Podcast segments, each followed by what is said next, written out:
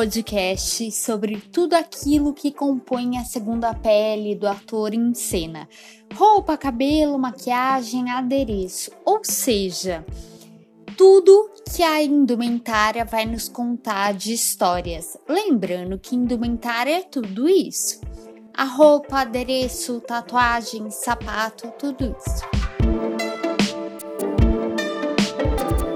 Meu nome é Laura Françoso e eu sou figurinista de teatro e ópera.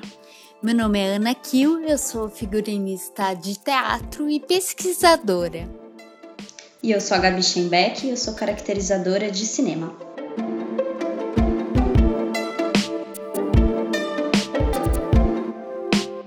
Bom, gente, nosso episódio de hoje é um episódio que fala de assuntos práticos, mas também bastante filosóficos. A gente escolheu falar hoje sobre o belo e sobre o feio e como isso se dá principalmente na área da Gabi de caracterização.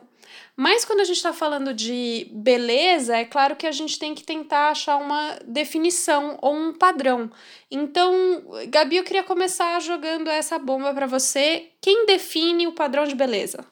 Pois é, né? É difícil a gente falar de beleza, feiura, que foi o tema que a gente escolheu para hoje, sem falar de padrão de beleza, né?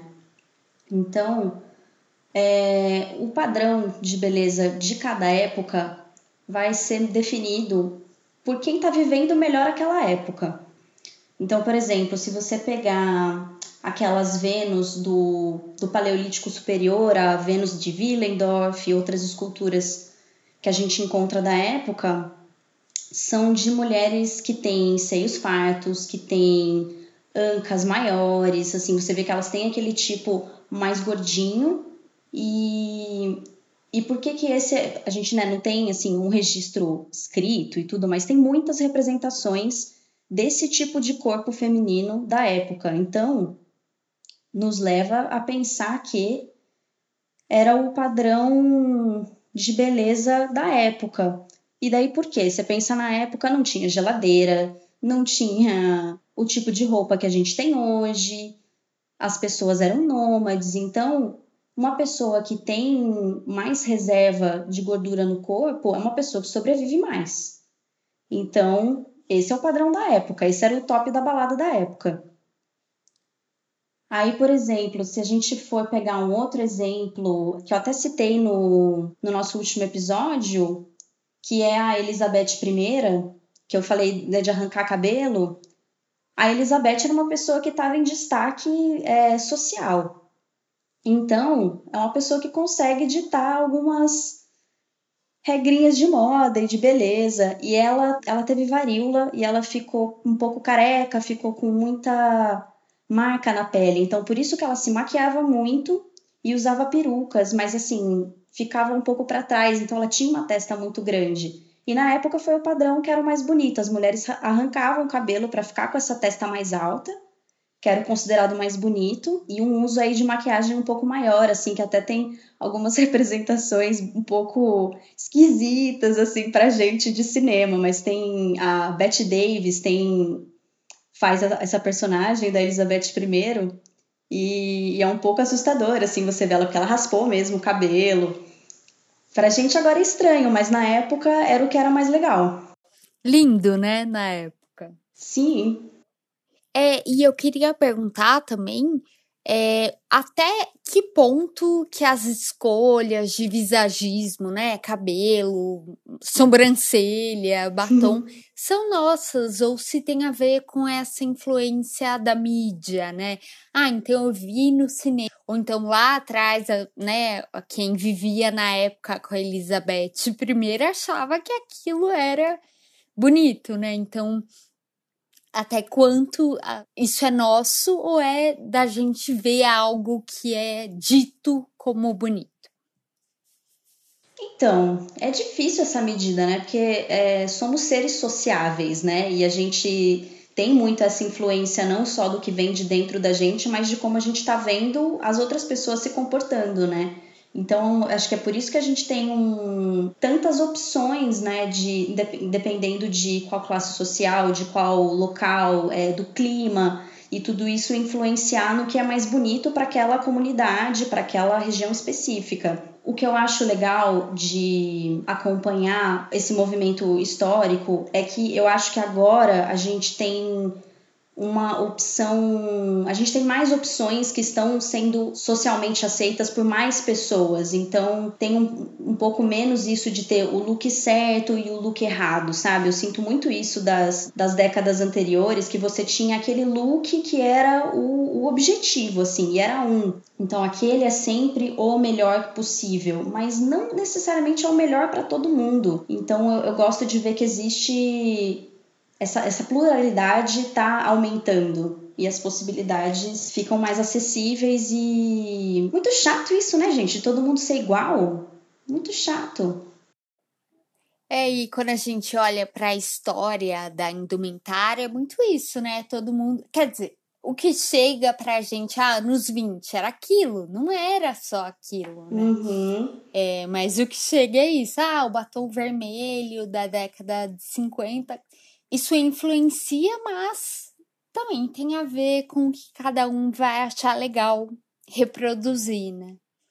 Sim, tem toda uma. Fale.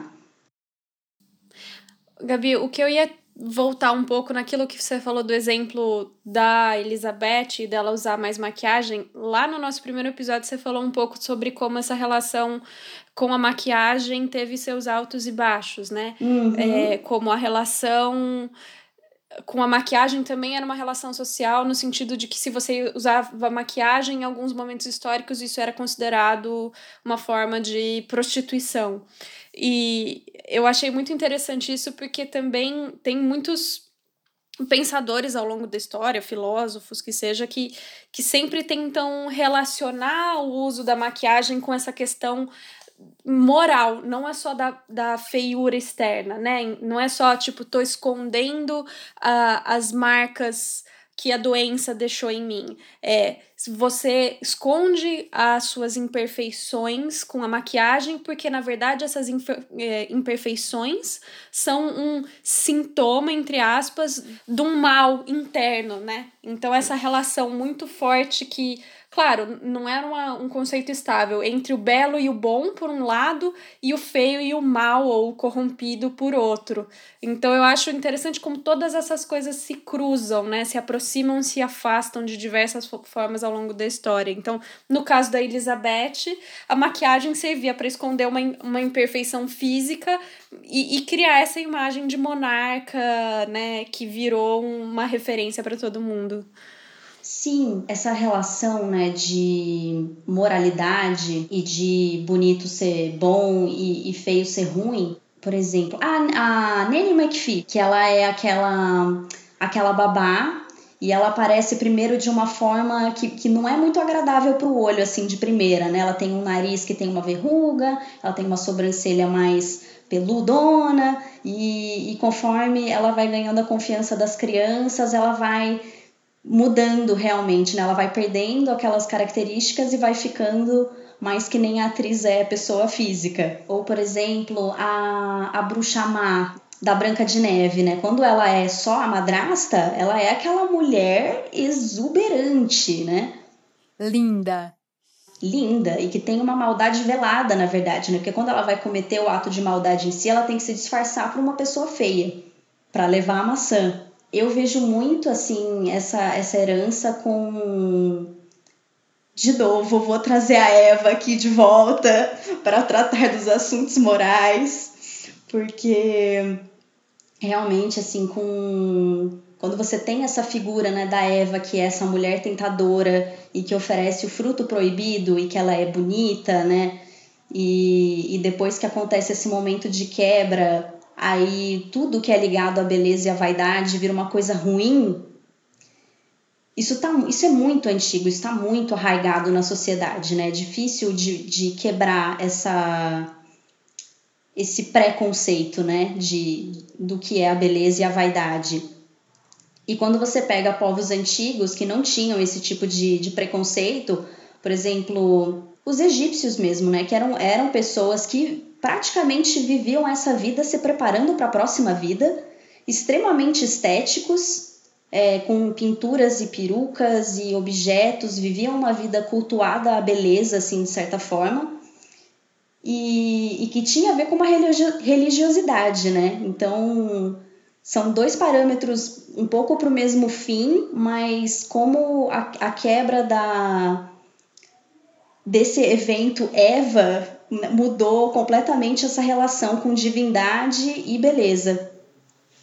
Muito legal você falar isso, Gabi, inclusive porque se você pensa na, na história do cristianismo e, e na própria representação de Cristo, foi só na Idade Média que, no fim da Idade Média mais especificamente, que o, o Cristo na cruz passou a ser mais humano, né, mais real e, e apresentar chagas e tudo aquilo quando antes era uma, uma figura um pouco mais idealizada. Então, é, a figura mais icônica dessa religião que até hoje está aí nos influenciando diariamente é o Cristo no seu momento mais fisicamente humilhado e destruído, né? Então, olha, olha que coisa mais impressionante uma imagem de dor, né? Não é. Uma imagem de dor. E é. Não é legal. Nem um pouco. E o quanto também é, o feio nos fascina. Sim. O, o horror nos fascina, o nosso fascínio por filme de terror e por monstros e por tudo isso. É, tem o lado moral da gente falar, não, isso é ruim, isso é repugnante, mas a gente não consegue parar de olhar. Não. Exato eu relaciono muito isso com, com, os arquétipos mesmo das, das emoções humanas. A gente tem muita dificuldade em olhar para esse tipo de emoção sombria, né? Então, seja a tristeza, seja a raiva, é, a gente tem dificuldade em, lidar com tudo isso, né? Continuam sendo tabus, morte continua sendo um tabu. Eu acho que, que leva para esse lado mais obscuro, a gente tem dificuldade de ver e de se relacionar, mas elas fazem parte do todo, então não tem como a gente ignorar. E eu acho que é por isso que a gente gosta de ver um filme de terror ou até um filme de violência, tem mil gêneros específicos para isso, né? Zumbi, gore, é, steampunk, todas coisas que trazem estéticas disformes do, do corpo e não, não é o clássico bonito grego que a gente está acostumado. É, tem uma cena, a Laura que falou do O Bruxo, The Witcher, né, no último, que tem uma cena que a menina, ela tem algumas deformidades e ela passa, é logo nos primeiros episódios, então não é um spoiler, eu juro, que a menina passa por um ritual de bruxaria para ficar bonita, né, então ela passa muita dor, sangue, tem uma nojeira, mas ela fica linda para sei lá quem. Não, e assim, a representação da bruxa enquanto mulher feia, enquanto a decadência física e moral personificada é tão grande que ex existiu momentos históricos de perseguição de caça, caça às bruxas em que mulheres eram uh, chamadas e, e como que eu posso dizer, indiciadas como bruxas por serem feias. Entende? Então a feiura estética denotava já a bruxaria. A própria bruxaria, se você for pensar, é, a existência de pessoas com poderes, existiam bruxos, warlocks, mas também aí tem um fator de machismo e misoginia tão ah, grande que o foco era claro nas bruxas e nas mulheres que, que eram o mal encarnado, né? não pode nem ser muito bonita, porque ah, tem alguma coisa errada, ela é muito bonita, nem muito feia, então não pode nada. É, não pode, gente. Não pode ser nem muito bonita, porque senão você leva a tentação. Não pode ser muito feia, porque senão você é o mal encarnado, de fato. Eu não sei se isso tem um, um dado assim, sei lá, de inconsciente coletivo, assim, de se você pensar a nível celular, né, células disformes elas tendem a levar para alguma coisa que não é do funcionamento tão normal do corpo, né? Então, não sei se isso é meio incumbido na nossa mente e, e aí a gente associa um pouco essa coisa de doença com deformidades, né? Que não é, não é necessariamente verdade, mas não sei se a gente já tem esse inconsciente um pouco mais difícil de quebrar. Mas eu acho que tudo isso do bonito e feio dá um episódio inteiro à parte, né, de discussão como que o ator ou a atriz se sente. É, inclusive aquilo que a Gabi estava falando também no último episódio, de como se você faz alguma caracterização de você ficar mais feio, você ganha o Oscar de melhor maquiagem, né? É, o famoso exemplo da Nicole Kidman, não é? Que fez as horas e colocou aquele nariz. Charlize Theron. Isso, ela mesma também. O que é considerado grotesco fascina, né? Eu acho que é um pouco isso que a gente está falando. E aí, por exemplo, né, a gente teve há muito pouco tempo a história do Coringa, do The Joker, de novo, né? Qual versão? É a quarta? Que tem o Nicholson, depois o. Nossa, eu não sei, são tantas, né? São tantas, mas é uma maquiagem que não é para ele ficar bonito ou mais velho, né? Não é um envelhecimento, mas é uma maquiagem muito clara, uma caracterização muito. É, e é muito boa mesmo, né? É muito. É muito real tudo aquilo, assim. Eu, eu adorei esse último, essa última versão do Coringa, justamente por mostrar essa dimensão psique dele e de como isso se, se não é transfere, se traduz para a maquiagem dele, né? Que não é. As, outras, as antigas são um pouco mais engraçadas, elas são um pouco mais fáceis de olhar, assim. E essa ela é muito dura. E eu acho que é o que torna ela ótima. E a gente vê ele fazendo, pintando o cabelo de verde, né? Puxando o batom para dar o sorriso. Nos outros, você vê um coringa prontinho, bonitinho, e você não tem que pensar no processo. Uhum. Acho que isso é legal desse filme. E, e, isso me lembra muito a ópera Pagliatti também, que tem esse momento muito icônico que eles falam: o palhaço ri, né? Ria palhaço.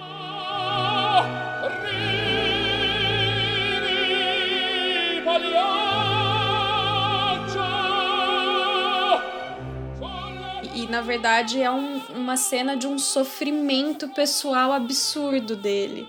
E, e costuma-se sempre encenar, encenar com ele pintando o próprio rosto.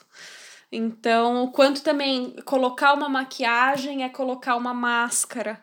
Sim. E eu gosto muito de esses personagens que dão um pouco essa quebra, né? De achar que o bonito é bom e de ser o, o bonito mal, né? Esses personagens são ótimos também. Por exemplo, no Orgulho e Preconceito, que tem aquele soldado Wickham, que ele é maravilhoso, né? A primeira vez que você olha assim, você, nossa, que rapaz bacana. E ele super. Gatinho. É, gatinho, mais ordinário. e que ele super dá o golpe, né, na, na Lídia. E deixa a família meio cair na desgraça, né? Super ardiloso e deu, deu golpe na garota. E eu, eu adoro esses personagens, assim, que nem o Coringa, né? Que traz um dado de feiura, mas que a gente super simpatiza com ele nesse último, porque a gente entende todo o sofrimento que aconteceu ali. Ao contrário desse, né? Que, que era o bonitinho e enganou todo mundo. Ô, Gabi, e vamos pensar na prática, assim, quando você tem que fazer uma maquiagem em alguém e essa pessoa tem que ficar feia. Esse ator, essa. Como é que é isso? É tranquilo? Não é tranquilo? Como é que é a sua experiência? Tudo depende, né? Nossa palavra-chave, negociações. Palavra-chave. Tá sempre presente quando a pessoa tá bem segura de si, né, isso não é, não costuma ser um problema. É, inclusive eu já tive atrizes que falaram assim, nossa, ainda bem que você conseguiu fazer esse envelhecimento, porque senão eu nem ia conseguir esse papel, que eu sou muito nova para ele. Então rola isso, mas assim, olheira é sempre uma coisa que cai muito, né? Então, às vezes, ou do jeito que a pessoa chegou meio mal dormida, tipo, ó, pode ir pro set tá pronta, é, ou até a, a gente até aumenta um pouquinho às vezes. Dente amarelo. Nossa, dente amarelo que tem no Coringa, né? Eu falei, gente, não sei nem como faz, mas assim, eu ficaria destruída. Às vezes não precisa ser uma coisa muito muito gritante, assim, né? Não precisa ser uma transformação completa, mas se é uma. Ah, a gente vai ter alguma, uma passagem de alguns poucos anos aqui. Você coloca, meu, três, quatro fiozinhos de cabelo branco, você vendeu a ideia já. É, o importante é isso, é vender a ideia, não é tipo, ah, não, arruga, não sei o quê. Tanto que tem um envelhecimento que eu gosto, que é o do True Detective, que a gente viu agora, né? É maravilhosa essa série, mas eu não tinha visto ainda essa terceira temporada que você falou, mas tá muito incrível mesmo a passagem de tempo ali do personagem. Eu achei muito bonita. É uma Harsala ali e tem outro ator que também é envelhecido, mas é incrível, incrível. É muito boa. E isso tudo realmente é visagismo, não é feito de computador, não. Vocês sabem dizer? Ou existe uma dúvida aí se é os dois juntinhos? Olha, existe uma tecnologia muito impressionante para envelhecimento e rejuvenescimento, né? Acho que Benjamin Button é um puto exemplo disso. É muito impressionante ali o que eles fazem e é a grande parte é computação, mas é um pouquinho é um jogo conjunto assim de efeitos mais leves de isso que eu tava falando, um olheira aqui, um cabelo grisalho ali, um, uma peruca que muda para ficar realmente um estilo mais diferente. Por exemplo, aquele filme do Will Smith, como que chama aquele? Que ele é, luta contra ele mesmo, mais jovem. Ai, como que é o nome desse filme? Mas é um filme do Will Smith, que ele. Acho que é uma coisa que ele tem um clone dele mesmo. Eu até achei que era o filho dele que tinha feito mas não era, que aparece uma versão dele mais jovem, mas não é, é um rejuvenescimento total, que eles fazem um face replacement, então tem uma série de marcações de efeito de, de pós no rosto, então tem, ele tem um dublê, que é um cara que tem o um corpo mais parecido possível com ele, e aí ele tem todas as marcações no rosto, e daí quando joga isso pro computador, eles substituem a cara inteira do dublê pela cara do Will Smith, e, e aí é tudo feito em animação. Então tem, tem partes que ele provavelmente faz as duas, os dois personagens, né? Ele contracenando com ele mesmo.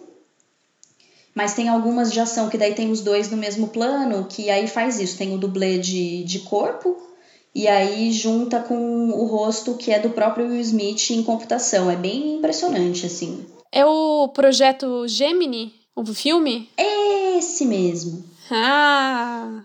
Eu conhecia, não assisti, mas eu conhecia.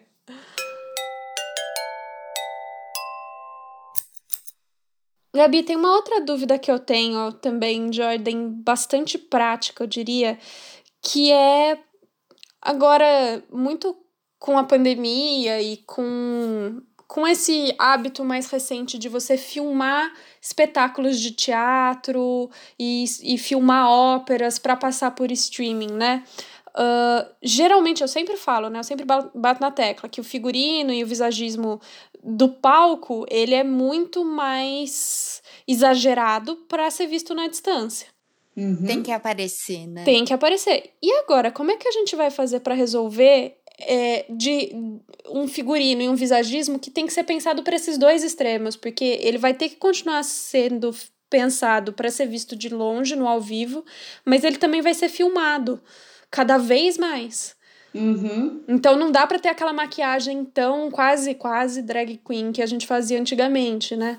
Então, é, as produções assim que eu tenho visto feitas agora na pandemia, é, então, por exemplo, várias é, companhias de balé que estão fazendo reencenações fei feitas por montagem, né? Então cada um tem a sua telinha e vai tendo um, um composê de é mais de pós-produção, de edição de filmagem do que efeitos né, na casa da pessoa, dos bailarinos e tudo mais. Que aí eu, num caso desse, que tá todo mundo isolado fazendo o seu vídeo em casa, muito menos definição de imagem, né, menos equipamento. Eu não vejo sentido de fazer a mesma maquiagem que eles fariam para o palco. Então, nesse caso, não seria. Mas, por exemplo, para gravações de grandes espetáculos que você vai ter a reprodução só depois, né? Mas que foi tudo filmado no teatro. É, você tem que agradar um pouco essas duas lentes, né? A lente macro e a lente micro. Então, por mais que no micro pareça um pouco exagerado o, aquele tamanho de olho, ou de repente um, uma sobrancelha mais para cima, sei lá, coisa desse tipo. Eu gosto de fazer com um acabamento mais bonito possível, assim. Então, uma coisa que tá bem esfumada, não importa se tá exagerado, tem que tá bem acabado, porque quando você vê no micro, você vê tipo, ó, tem bastante maquiagem aí, mas pô, tá bacana. É, eu acho que é uma coisa pra gente aprender. Eu, eu falo isso até porque eu lembrei de um espetáculo que eu participei como assistente de figurinista, né? E tinha um, uma peça do figurino da cantora principal que era móvel e que ela colocava e fixava na própria roupa. Então, uhum. tinha um pedaço do ombro que tinha, assim, um ímã e tinha pedaço de velcro pra anexar essa manga. Na filmagem dá pra ver Uhum. esse velcro e essas coisas assim que não daria para ver uhum. se fosse só espetáculo visto do, do público, né? Então eu lembrei disso. É, é um, um joguinho ali de entender até quando que vai o, o pacto da. Suspensão. Pacto da descrença, suspensão. É isso? Suspensão. Isso, a suspensão da descrença e um, e um acabamento o melhor que você pode oferecer mesmo. Por exemplo, se tem um personagem que ele tem algum, sei lá, vai um nariz falso ou a, a peça do Galileu da Denise, que ela tem um, um chapéu, né, que é uma careca e o, e o cabelo assim para ela fazer o Galileu, é, aquilo é um chapéu praticamente, assim, é uma peruca que ela só coloca assim.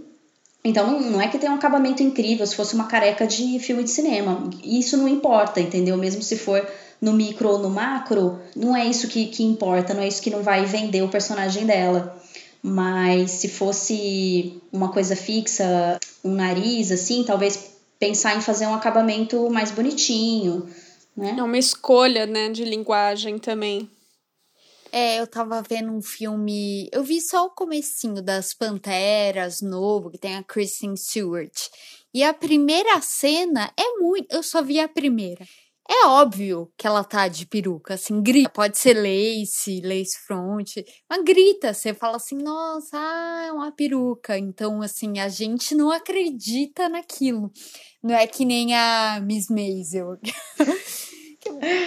a volta da Miss Maisel. Enlouquecida que aquilo é uma peruca. A Laura que falou, né? Não, tá na cara quando você vê pela questão de quanto tempo demora, não é nem ah, porque ela é loira, né? Ah, mas isso para quem tem conhecimento de bastidor, né? Para quem não tem, fala: "Meu Deus, eu quero esse laque dessa garota". Exato. Tem uma coisa nela que traz uma questão que eu queria perguntar para Gabi. Vamos ver o que a Laura acha também. Hum. Que é né, eu fui estudar contraste, coloração pessoal, que é um negócio super na moda, todo mundo ama, super in. E a Rachel Brosnahan, que é a atriz da Miss Maisel, é loira. E ela fica muito bem, muito, muito bem de cabelo escuro, que é peruca. Ela pinta também, que, enfim, quando tá gravando, não sei porquê mas ela fica muito melhor. Então, a minha dúvida era, né, e tendo estudado isso, contraste, cor, pessoal, como que funciona no no cinema ou no teatro, né? Assim, por que que funciona que nem a Kate Blanchett? É, ela tem baixo contraste, hum. ela é bem clarinha, o olho, né? o que, que é baixo contraste? É quando a pessoa é mais ou menos da mesma cor, assim. Então, o cabelo é claro, o olho é claro, a pele é clara. É, mas ela fica muito bem no Thor Ragnarok com o cabelo escuro também, né? Por que que funciona? Quase não reconheci ela nesse filme, eu demorei um tempo. Mas tem um maquiador ali, né, disponível o tempo todo. É por isso que funciona, que uma pessoa que é baixo contraste fica bem com o cabelo, que na vida real não seria o cabelo que ia é, harmonizar melhor, né? A gente fala. Olha, eu sou um pouco da opinião é, de que os contrastes trazem a, a beleza para frente, assim. E, e isso tem super a ver com o que eu falei um pouco dos aspectos sombrios, né? Eu acho que uma pessoa que consegue demonstrar esse, esses dois lados, né, luz e sombra, ela fica mais bonita. Eu não sei exatamente como explicar isso para você, mas para a mitologia grega, por exemplo, o belo é o que tem contraste de luz e sombra. É o que tem profundidade, é o que mostra um ser inteiro. Então, eu não sei, talvez seja um pouco essa. Vou sair com essa da sua é. pergunta. É. Pode ser cultural, mas eu acho mais bonito o contraste. Pode ser. Pra mim, explicou. Me justificou. Vendi! Vendeu.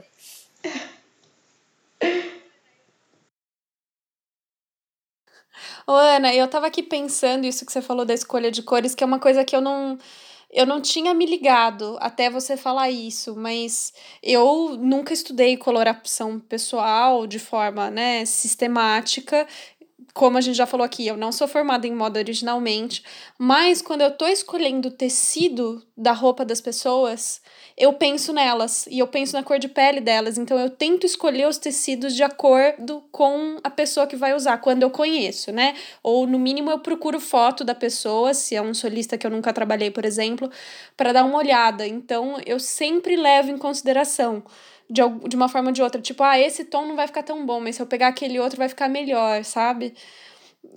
É o fundo, né? Isso pra maquiagem é bem, né? O subtom, se é frio, se é quente. Sim, super importante.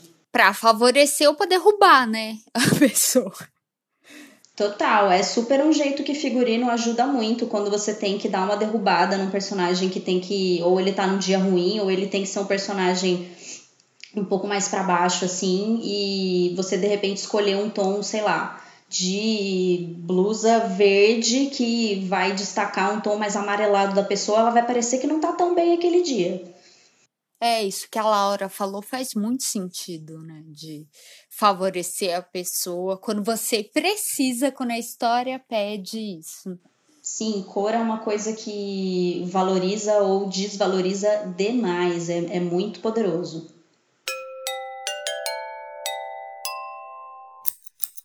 Eu queria puxar um assunto aqui também, voltando um pouco mais no, no nosso tema base de bonito e feio. Acho que um jeito que isso se desenvolveu na história, assim, da propaganda, é trazer um aspecto muito negativo do uso de, de cosméticos, do uso de, sei lá, corcelês e outras peças de vestuário. Se usaram muito de inseguranças, né, das pessoas e do padrão de de beleza vigente na época e colocaram isso de um jeito muito negativo. É, por exemplo, aquelas propagandas que a gente vê dos anos 40, 50, das donas de casa, né, que você vê, você tem que estar bonita para o seu homem, tipo, você não pode não estar usando esse corcelê que não te deixa respirar, mas você tem que estar tá com a cintura fina para ele. Ou de você não é, se você não usa essa cor de batom vermelho, você não é um patriota do seu, do seu país. Ou mesmo se você tem pelos nas axilas e é mulher, você é nojenta. Nojenta. Todos padrões do mercado, né? Uhum. E, inclusive, é, os depiladores antigos eu considero uma das maiores instrumentos de tortura humana, porque os primeiros, eu não sei se vocês sabem, mas eles pareciam uma. Um, um, como se fosse um sistema de alicate, assim, parecia um, uma tesourinha, né? Um negócio que se abre e fecha, assim, como se fosse uma tesoura. E você encaixava um elástico entre essas duas hastes e você ia passando na perna. Então, assim, todo mundo acho que já se machucou arrancando pelo com elástico de dinheiro, né? Quem nunca? Ou quem fez depilação na linha Meu Deus, quem inventou aquilo? É, é... Eu acho que a linha ainda é mais eficiente, mas é um pouco a ideia da linha, assim, só que com elástico de. Só que pior. Látex, é, que eu acho um pouco pior, assim. E você ia esfregando ali na sua perna, na sua axila durante, sei lá, semanas até começar a crescer de novo para você terminar uma perna, né? Ai, senhor. E extremamente doloroso. É por isso que falam que a beleza dói. A beleza dói mesmo. E ela vende. Vende. É, mas eu queria trazer esse aspecto da, da publicidade porque ele tem, tem muito a ver com esse movimento que, que eu considero bem recente, né, da gente estar aceitando os corpos como eles são, é, aceitar o, cabelo nascer grisalho, porque é isso, e, e a gente envelhece e a pele não tem a mesma consistência que ela tinha antes. É, eu acho muito importante esse movimento de aceitação do, do que é a natureza. Que ainda é muito recente e ainda tem muito pela frente, né? Muito, mas a gente. tô vendo, assim, coisas importantes acontecendo, sabe? Modelos mais velhos em capas de revista, é, a gente começa a ver outros corpos, outras idades, outras cores, e isso é tudo muito, muito importante. E nisso, assim, de novo, né? Eu acho muito curioso, porque é aquilo que eu já falei no outro episódio. Na ópera, por exemplo, tem mais variedades de corpos, eu acho. Eu acho que ainda falta muita representação de negros, por exemplo, aqui no Brasil, para uma população que é majoritariamente negra. A gente tem poucos cantores líricos negros, mas eu vejo que grandes cantores de ópera dificilmente são jovens de 20 anos. Então as pessoas são mais velhas, têm, têm corpos mais variados. Então, pelo menos isso eu acho que atinge um pouco menos a ópera, apesar de tudo. Apesar de, claro, a gente também precisar melhorar em muitos sentidos. É, é, a coisa do a distância do palco também, né? Ela fica um pouco mais generosa com esse aspecto da gente não aceitar o fato que a gente envelhece. E o palco tem um pouquinho essa generosidade e, e a própria maturidade do cantor, que foi uma coisa que você também já falou em outro episódio, que no cinema e na TV é, é um pouco menos um pouco menos gentil essa relação. Ah, eu queria falar de uma tendência que é o delineador colorido que é uma coisa, né? Ah, do Alforria da HBO ou da Manu Gavassi, não sei, assim. Mas como, né, também um elemento disso de ah, estamos brincando mais com maquiagem, com cor e não só ah, o bonito, padrão, cara de bonita, né? Tipo, não, eu quero usar um delineador rosa e tudo bem. É, eu pessoalmente adoro isso que está acontecendo, que tem tudo a ver com mudar essa perspectiva né, de, da publicidade se usar da insegurança né, e, e do disfarçar imperfeições e para uma coisa de realçar e se divertir, né? Tem muito a ver com essa onda dos, dos delineadores coloridos que está acontecendo agora. Como lúdico, né? Como, não, ah, vou consertar um negócio aqui. É lúdico. Sim, é lúdico, que tem tudo a ver com o movimento do ugly makeup, né, Laura? Que você tinha me mandado uns links super legais essa semana enquanto a gente pesquisava. E eles falam, é um movimento que começou em Berlim em 2018 e tem tudo a ver com você não agradar quem tá olhando a sua maquiagem, mas você está agradando quem está usando. Então é, é, literalmente mudar a perspectiva, né? Jogar a câmera para si mesmo e falar: eu estou me divertindo, eu estou gostando de como estou agora e eu não devo satisfação a ninguém. Sim, eu acho que é um assunto muito, muito, muito recente mesmo e muito interessante. Tem muitas possibilidades aí, né? Eu acho que a moda ainda abrigou mais esse tipo de, de tendência. Se você for pensar os punks, o, o hábito deles de fazer eles mesmos as próprias alterações nas roupas, eles se vestem para eles, ou mesmo hippies e tie-dye. Tie-dye voltou com tudo agora, né? Voltou. Voltou, chegou chegando. E, e tem esse elemento do faça você mesmo e o prazer que é você usar uma coisa que você mesmo fez ou customizou então, eu acho que na maquiagem isso tá mais presente, talvez. Uma coisa que na moda teve já vários ciclos, né? Sim, inclusive eu acho que é também por uma questão de acessibilidade, né? Você gasta muito pouco dinheiro para comprar um delineador colorido ou um batom do que você teria para comprar um tecido para confeccionar uma roupa inteira, né? O movimento de customização de roupa nesse sentido é bem mais viável viável, uma boa palavra. É, e, e a maquiagem é fluida, né? Você pode sempre tentar uma coisa nova a cada novo dia. E na roupa, uma vez que está costurado, você vai ter que ter todo o trabalho de desfazer e refazer, ainda que seja uma customização.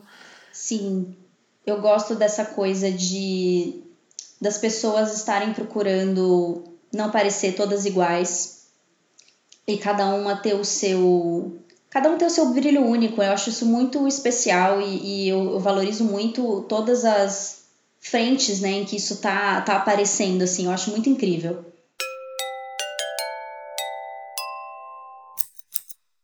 Eu, eu agora tô viciada em RuPaul's Drag Race, né?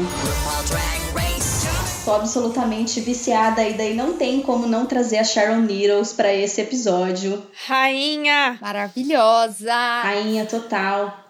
E eu, eu adorei que ela passou a temporada inteira, né, gente? Ai, mas é, eu nunca fui valorizada, eu nunca fui vista, eu nunca ganhei nada, todo mundo só tira sarro de mim.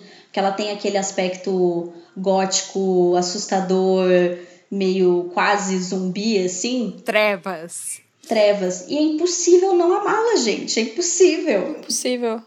Ai, aquele desfile que ela chega no final da runway e baba sangue. Nossa, amei aquilo. Tão, é, é, dramático, né? Tem um personagem por trás. Eu acho que é isso que é muito encantador nela, né? Sim. Também. Gengivite nunca foi tão bonito, né? Eu acho que é, é. essa que a Ru fala. E ela traz esse, esse aspecto que você estava falando, Laura, de você não consegue parar de olhar, né? Não é o bonito que a gente está acostumado, mas assim, é impossível parar de olhar. É maravilhoso, é fascinante. Sim. O, o, o que a gente não necessariamente entende também é fascinante mesmo. E eu acho que no, na, é, no programa ela foi uma das primeiras a ter essa maquiagem que não era, ai, que linda, né? Que eles chamam de fish, né? De tipo, ah, sexy e tal. E aí depois dela. Mulherão, né? Uhum. É. Depois dela vem várias outras. A Kimchi, não sei se chegou nessa temporada, que é uma sul-coreana. Acho que não. Que tem uma maquiagem muito legal, muito interessante, que não é de bonita, é tipo lúdica. É super artística. Mas você sabe que uma coisa que eu ando sentindo, assistindo RuPaul, assim, eu, eu sinto um pouco falta do, do fazer mais, assim, sabe? Eu, eu, a cada ano que passa, os looks de passarela delas são cada vez mais extravagantes. E eu sinto, e assim, eu sou uma outsider falando, eu não sou uma drag queen, obviamente, né? É, mas eu sinto que, pelo menos lá na competição, me parece que cada vez mais esses looks são feitos por outras pessoas, por ateliês especializados, sabe? Chegam prontos, né? Do, das peças que elas já levam para a competição. As peças delas, né, de acervo delas que elas levam para competição, eu tenho a impressão de que, que tá tendo um grau cada vez mais alto de elaboração dessas roupas e que eu suspeito que seja muito mais uh, encomendado do que feito por elas próprias. Uhum. Então. A maquiagem não tem como fugir, né? Porque você tem que fazer lá naquela hora, então tem que ser boa. Maquiagem não. Cada um por si. É. Você pode comprar a roupa mais cara do mundo, mas se você não fizer uma boa make ali na hora, a roupa não te salva sozinha.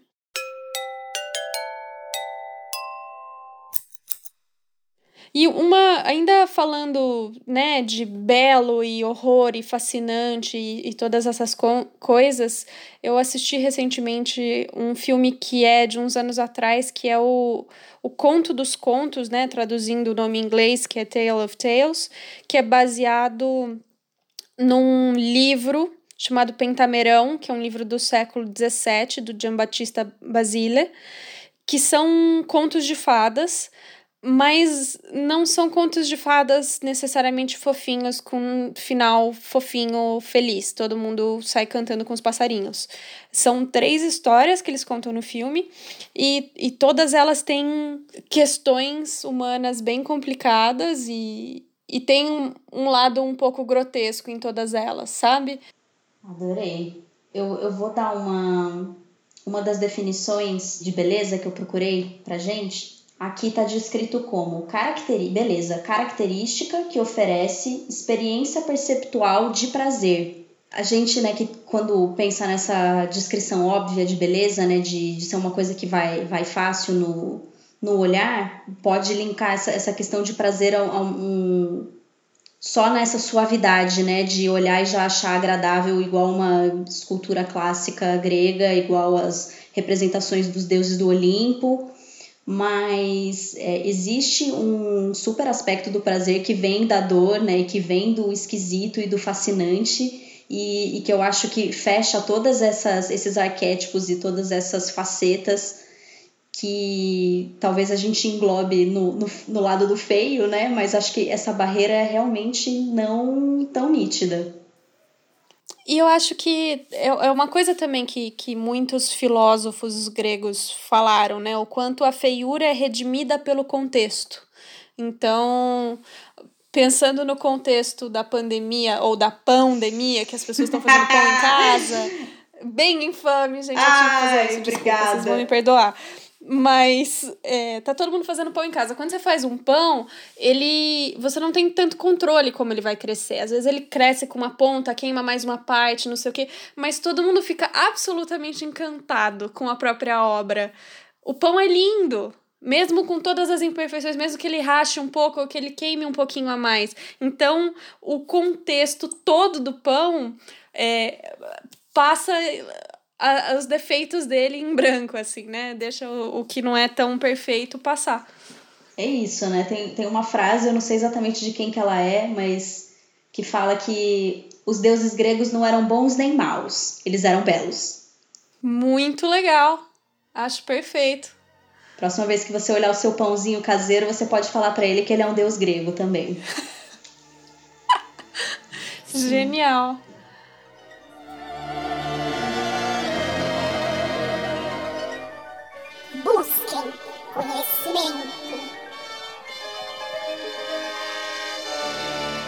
Bom, então acho que eu que vou ficar com o bloco do Busquem Conhecimento de hoje.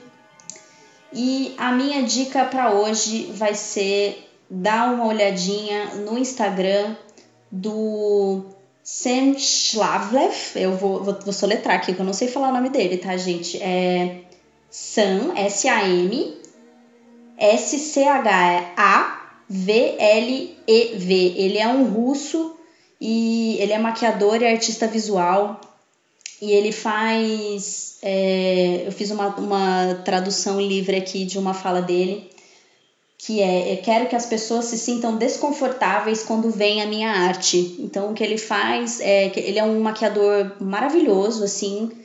E eu escolhi ele porque achei que é uma abordagem iniciante, vai, para quem ainda não, não tá muito familiarizado com ugly makeup e com esses movimentos é, fora, da, fora do eixo.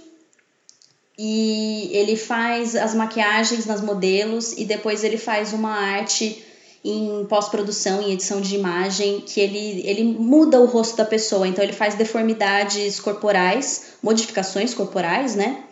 E, e criando um, umas peças raras, assim, mas é muito incrível e eu escolhi ele porque o acabamento de maquiagem dele é muito bom. Então acho que para quem ainda não está acostumado com maquiagem mais tosca, é, vai dar uma maciada para poder chegar lá depois no Instagram do Ugly Makeup e ficar maravilhado também.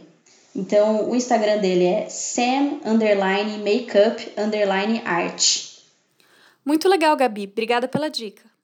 O programa de hoje teve pesquisa de conteúdo e apresentação pela Ana Kiel, Gabi Schenbeck e eu, Laura Françoso. A edição de conteúdo também foi minha. A identidade sonora e a finalização foram feitas por Fernando Sagawa. E esse foi o episódio de hoje de Pano pra Manga. E nos sigam no Instagram, arroba Pano pra Manga Podcast. Tchau e até a próxima! Fools where angels fear to tread.